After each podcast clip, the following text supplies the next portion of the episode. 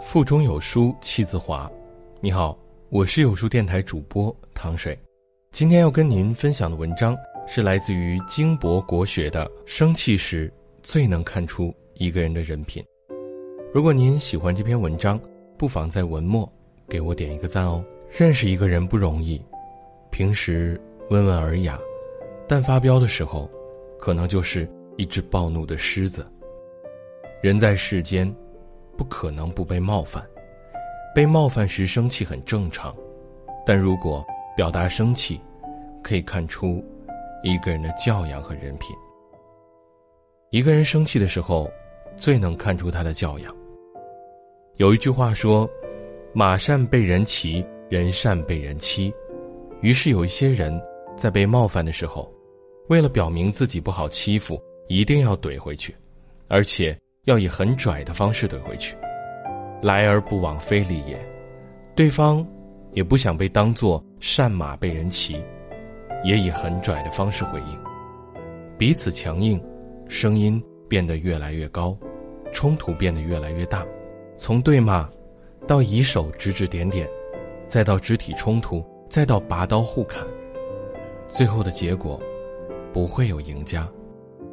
春秋时期。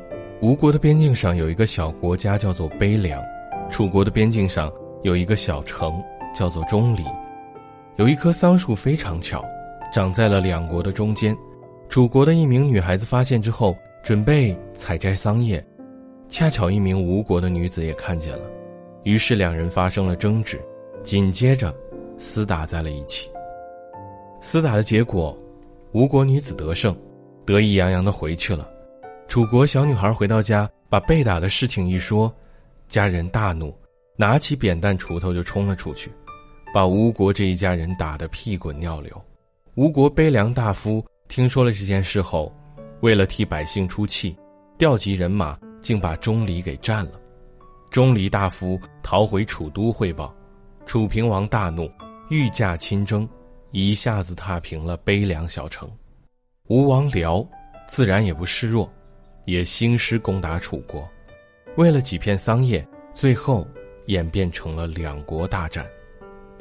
没有教养的人就是这样，生气的时候就要展示肌肉，就要亮拳头，非要压过对方一头，否则不肯善罢甘休。一生气就要变脸的人，人品好不到哪里去。好的人心里时刻装着别人。即使被人冒犯，也会体谅对方的处境，以适当的方式与对方沟通。而人品差的人不一样，直接就怼，造成矛盾升级。白隐是一个日本著名的禅师，有一个叫做信众的武士，有一天来到寺院，向白隐禅师请教。他说：“我读过许多经典，都有说天堂和地狱，那么请您告诉我。”真的有地狱和天堂吗？禅师眼皮都不抬一下，问他说：“你是做什么的？”武士。你是一名武士。禅师轻蔑地说：“哪个主人没有脑壳，请你这个邋里邋遢、鼠头鼠脑、像一个乞丐一样的人当保镖？”对于一名武士来说，名誉胜过生命。信众也算是一个有名的武士了，哪里受得了这样的羞辱？哐的一声，他从腰间拔出了宝剑，就朝禅师的脖子上砍去。只见白隐禅师稳稳地坐在蒲团上，从容地说：“地狱之门，由此打开。”信中一听，惊出一身冷汗，急忙扔掉宝剑，跪倒在地，向禅师磕头道歉。白隐禅师微笑着说：“天堂之门，由此打开。”一生气就变脸的人，心胸狭窄，只想着自己，不会想着别人。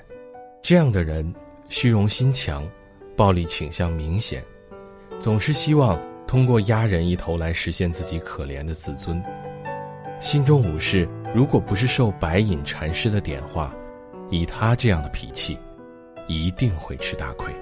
生气的时候还是有修养的人，人品不会太差。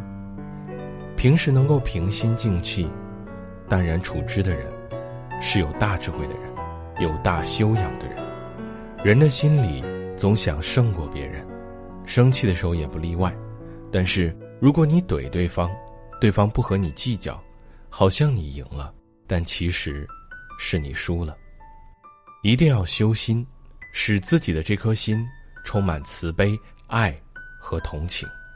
面对别人的无理，就不会那么计较。寒山和拾得是唐代有名的两位和尚，二人留下了许多脍炙人口的禅诗，其中有一段寄语，耐人寻味。昔日，寒山问拾得曰：“世人有谤我、欺我、辱我、笑我、轻我、贱我、误我、骗我，如何处置乎？”拾得曰。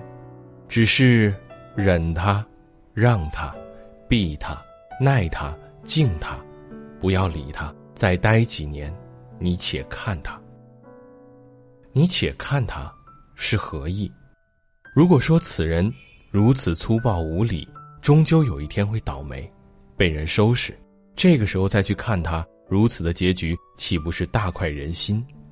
但如果你且看他，是等着看他的狼狈相。符合高僧的形象，符合佛教的教义吗？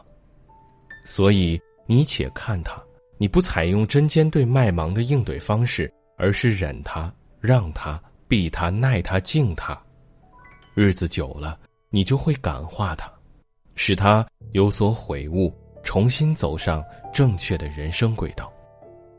这样的修养，人品能差吗？峨眉山上有一灵岩寺。有弥勒佛一尊，其对联云：“开口便笑，笑古笑今，凡事付之一笑，大度能容，容天容地，于人何所不容？生气之事，不妨付之一笑；难容之人，不妨敬他三分。”在这个碎片化的时代，你有多久没有读完一本书了呢？长按扫描文末二维码。在有书公众号菜单免费领取五十二本共读好书，每天都会有主播读给你听哦。欢迎大家下载有书共读 App 收听领读，我是今天的主播糖水，在美丽的北京为你送去衷心的问候，记得要在文末给我点赞哦。我们下期再见。